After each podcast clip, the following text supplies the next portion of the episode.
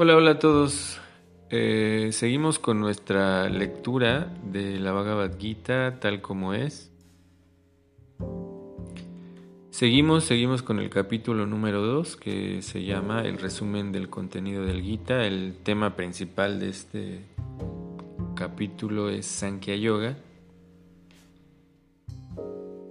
Y el texto es el número 61. Voy a repetir el sánscrito. Si ustedes pueden seguirlo, tienen el libro por ahí, pueden hacer el ejercicio de tratar de seguir y repetir el sánscrito.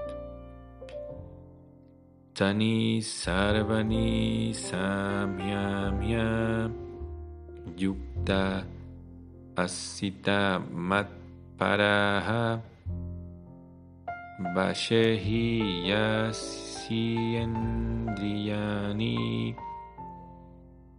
Tasya Pragya Pratishtita Traducción y significado por Bhakti Vedanta Swami Prabhupada. Aquel que restringe los sentidos, manteniéndolos totalmente bajo control, y fija su conciencia en mí, es conocido como un hombre de inteligencia estable. Significado. En este verso se explica claramente que el estado de conciencia de Krishna constituye el más alto concepto de la perfección del yoga y a menos que uno esté consciente de Krishna, es absolutamente imposible controlar los sentidos. Como se citó anteriormente, el gran sabio Durvasa Muni riñó con Maharaj Ambarish. Por orgullo se enojó innecesariamente, a raíz de lo cual no pudo contener los sentidos.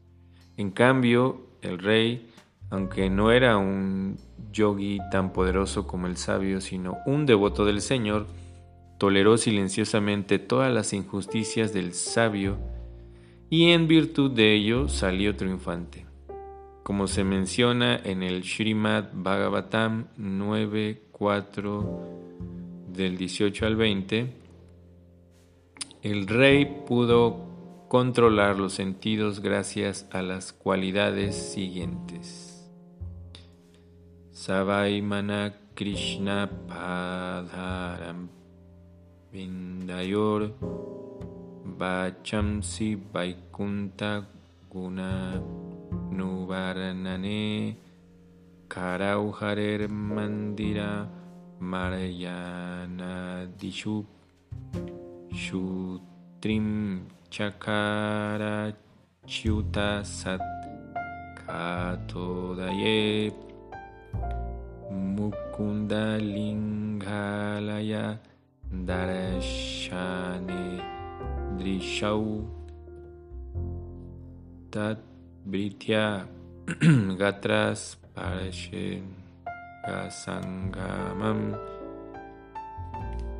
Granam Chatat Pada Saroya Saurabhe Simat Lasyarasanam tat arpite padau hare shetra sarpane siro hrishikesha padapi vandane kamam chadasye natu kama kamya yam yato Tamashloka Yanashrayaratihi. El, el sabio, perdón, el el rey Ambarish fijó la mente en los pies del loto del Señor Krishna. Ocupó las palabras en describir la morada del Señor, las manos en limpiar el templo del Señor, los oídos en oír los pasatiempos del Señor, los ojos en ver la forma del Señor, el cuerpo en tocar el cuerpo del devoto, la nariz en oler la, fragancia de las flores ofrecidas a los pies del loto del Señor, la lengua en saborear las hojas de tulasi ofrecida a Él, las piernas en desplazarse al lugar sagrado en el que se halla el templo de Él, la cabeza en ofrecerle reverencias al Señor y los deseos en satisfacer los deseos del Señor.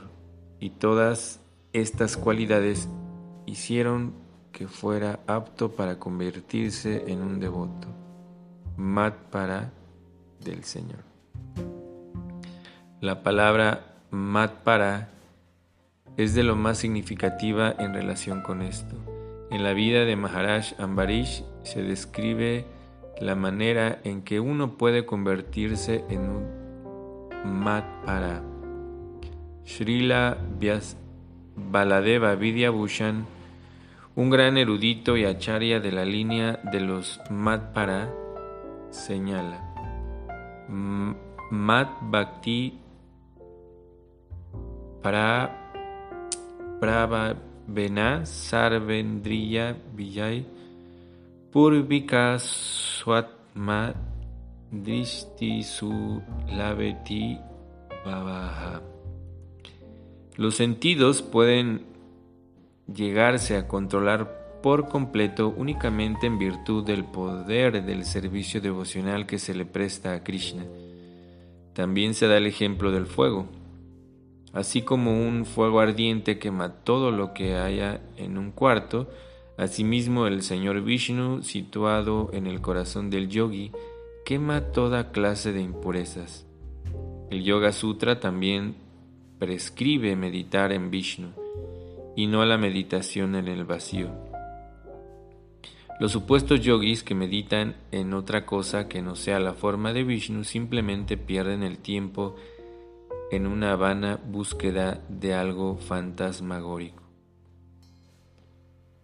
Tenemos que estar conscientes de Krishna, consagrados a la personalidad de Dios. Esa es la finalidad del yoga. Ok, estamos ah, escuchando algunos elementos para analizar muy interesantes. Ya estuvimos escuchando de los versos anteriores el, aspecto más importante de controlar los sentidos. Acá se está haciendo la traducción de restringir los sentidos. En realidad lo que se, eh, eh, eh, lo que se menciona es restricción en mantenerlos ocupados de otra manera como eh, los textos anteriores nos hablaban acerca de que los, sentidos son una fuente de desdicha, de, pérdida, de, una situación muy, muy difícil. Eh, mencionamos eso también en el texto de ayer que pues el no controlar los sentidos, nuestros impulsos, pues ha hecho que grandes personalidades en la historia perdieran todo, perdieran todo. Entonces acá se está dando el, complemento de, usar los sentidos eh, y fijando nuestra conciencia en el, sentido espiritual. Y Prabhupada, bueno, Krishna está usando la palabra mat para, que se refiere a, eh, a, él, ¿no? Básicamente se, se traduce como en relación conmigo, en relación con la divinidad. Entonces, aquella persona que usa eh, los sentidos para concentrar la conciencia en la divinidad, se está explicando que ese es un nombre de inteligencia estable, en el sentido de que como está fijando la mente, está fijando la conciencia en lo divino, pues él se puede mantener ahí. Cuando no, pues ocurre todo lo anteriormente mencionado en el verso anterior, también de esta pérdida de, incluso nuestro estado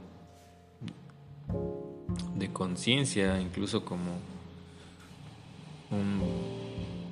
una buena persona, un buen ser humano. Y acá se está dando un ejemplo de una persona muy, muy eh, ejemplar en cómo usamos nuestros sentidos. Y se habló todo un verso muy grande en sánscrito que básicamente nos está haciendo mención de cómo es este aspecto de usar cada elemento de nuestro cuerpo y los sentidos para fijarlos en la divinidad. Y acá se están usando palabras, se usan palabras ah, poéticas, en, el sentido de,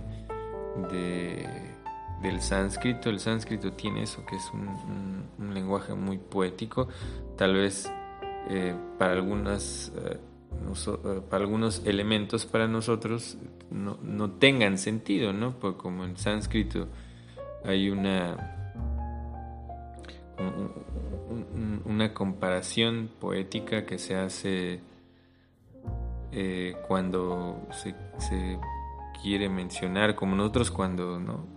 Eh, comparamos las rosas con tal vez la textura de la piel de alguien, el aroma y todo eso. En, sánscrito no se usa esa, esa flor, se usa eh, otra flor, que es la flor de loto. Por eso acá se, se mencionó los pies del loto del Señor. Es haciendo una, una comparación igual poética en relación a, que los pies de la divinidad son así.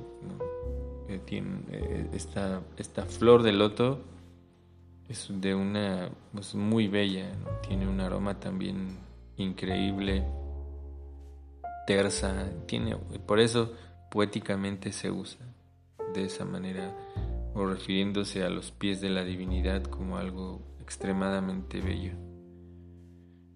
Eh, y eso ahí se explica como el, este, uh, Ambarish, el rey Ambarish, eh, usaba para sus,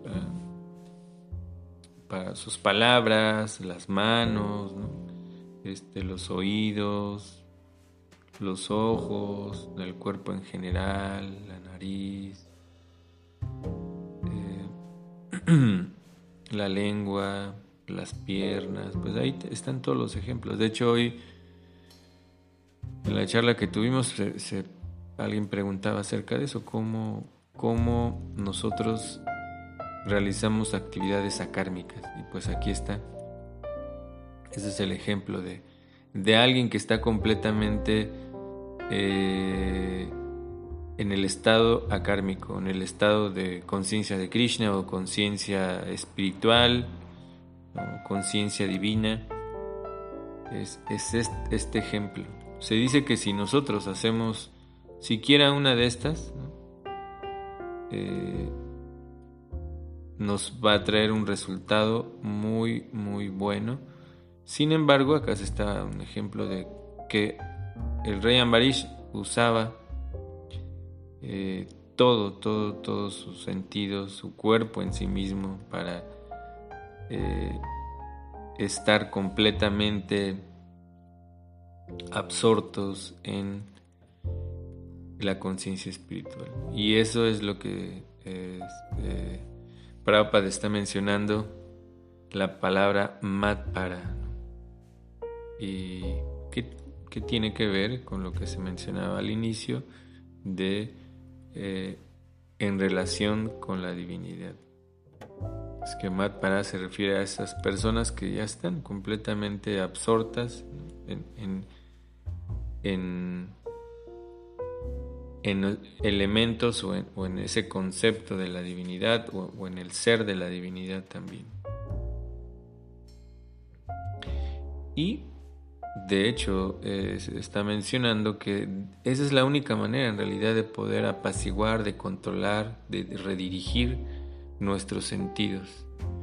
Y se está mencionando el, el, el Yoga Sutra porque eh, todos los aspectos que explican los Yoga Sutras eh, tienen como finalidad la meditación.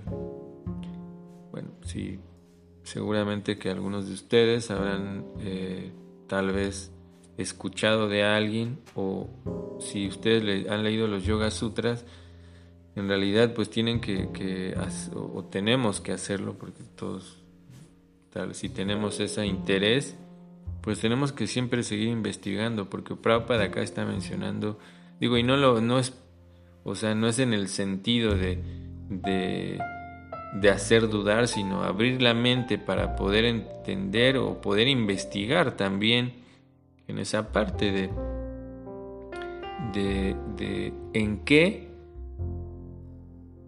en, eh, a qué va nuestra meditación, porque los Yoga Sutras pues dan todo un proceso para que uno llegue a la meditación, al Samadhi. Samadhi quiere decir que uno va eh, estar completamente absorto en pensamientos divinos, de nuevo, en ese, en ese aspecto de la conciencia divina. Y específicamente ahí, como se dice como dice Prabhupada, que uno tiene que meditar en una forma de Vishnu. Y bueno, Vishnu es un nombre también de la divinidad. Sí, sí, ahí los, todos los procesos de, que uno, de hecho esto también se va a explicar en el capítulo número 6, este proceso de Astanga Yoga, donde todos estos yogis meditan o, realmente la culminación es meditar en la forma de la divinidad que se encuentra en nuestro corazón. y se está mencionando que en realidad si eh, Prabhupada menciona de esta manera que si eh, uno simplemente, si no tiene ese objetivo, pues es algo banal, porque bueno, también por un lado, pues hoy Desafortunadamente ocurre que todo este conocimiento del yoga simplemente, bueno, eh, pues muchas personas lo toman como un ejercicio, pero en realidad no es eso, o sea, es más allá de todo eso. Y acá se está revelando esa parte y es lo que menciona Prabhupada, si, si no, pues es simplemente algo en vano. Y que simplemente nos trae, pues, bueno, cuando alguien simplemente lo hace como por ejercicio, por, pues eso es lo que va a obtener, como una cierta situación de, eh, de alguien que hace ejercicio, una, condición, mejorar su salud, pero en realidad ah, la finalidad es otra, ir más allá, porque es lo mismo, eh, Patanjali eh, tal vez no tocó tanto, es todo esto de entender que, que hay que ir más allá porque en esa época pues ya se entendía que las personas eh, tenían ese conocimiento, este Sankhya Yoga, lo mismo que estamos estudiando ahora, por eso es que se hace ese énfasis, porque eh, esa consistencia, ese, elemento muy, muy puntual, porque de nuevo, o sea, debemos de concentrarnos en el objetivo principal, que es conectarse con lo divino, conectarse con la divinidad. Y por eso es que eh, se habla de esta manera. Entonces, eh, y cuando no hay eso, cuando simplemente pues es un tipo de ilusión, es a lo que se refiere con fantasmagórico, algo que simplemente está ahí como algo ilusorio, que, que, no, que no tiene como una realidad ¿no? específica simplemente es algo que en algún momento se va a desvanecer, es a lo que se refiere, algo ilusorio. Pero tampoco está mal que las personas lo tomen al principio como un deporte, como una práctica para mejorar el cuerpo, eso está bien, porque uno gradualmente, si la persona avanza, quiere seguir avanzando, va a encontrar ¿no? alguien que le enseñe la filosofía del yoga, encontrar a alguien que le explique los Yoga Sutras, que como acá también, igual que en los Yoga Sutras, también hay personas que le han dado su propia interpretación. Por eso es muy importante encontrar a alguien que nos enseñe de manera adecuada. Es porque a veces ah, solo se queda en algo, en el primer escalón, y hay que seguir subiendo para poder llegar hasta este punto en el que se está mencionando, que es eh, controlar los sentidos, porque en realidad también todos esos procesos de Yoga Sutra, al principio los, lo que explica Patanjali, llama, llama todo eso son específicamente para lo que se está mencionando que hizo eh, Ambarish, el rey Ambarish. Él ya lo está llevando al otro aspecto, no solamente eh, de, llama y ni llama, o sea, a veces son reglas y regulaciones, llama y ni llama, son cosas que debes de hacer y que no debes de hacer, pero acá va, más allá de eso, sino que, que entiendo para qué son, pues los elevo todo eso al estado superior del uso que se le puede dar a las cosas. Por eso eh, nuestra misma vida puede ser, eh, como Prabhupada dice, consciente de Krishna o, desarrollar una conciencia espiritual, conciencia divina. Es eso. Que nuestras acciones o nuestras actividades diarias sean encaminadas a eso. Y claro, o sea, todo nuestro trabajo, nuestras relaciones eh, familiares, ¿no? Nuestra vida, ¿no? Como uno eh, en los mandamientos que dice que uno debe poner a Dios sobre todas las cosas. Es eso, es, es esa parte. Se refiere que primero, o sea, uno primero pone o, piensa o actúa eh, en ese sentido, que, lo que estoy haciendo es una ofrenda a la divinidad, todo. Y bueno, muchas gracias a todos. Eh, eh, bienvenidos también a los que se acaban de integrar a los audios. Por ahí tenemos una serie de audios para que los escuchen. Están en Telegram y YouTube. Y bueno, les voy a dejar el link y el link de preguntas y respuestas. Muchas gracias a todos.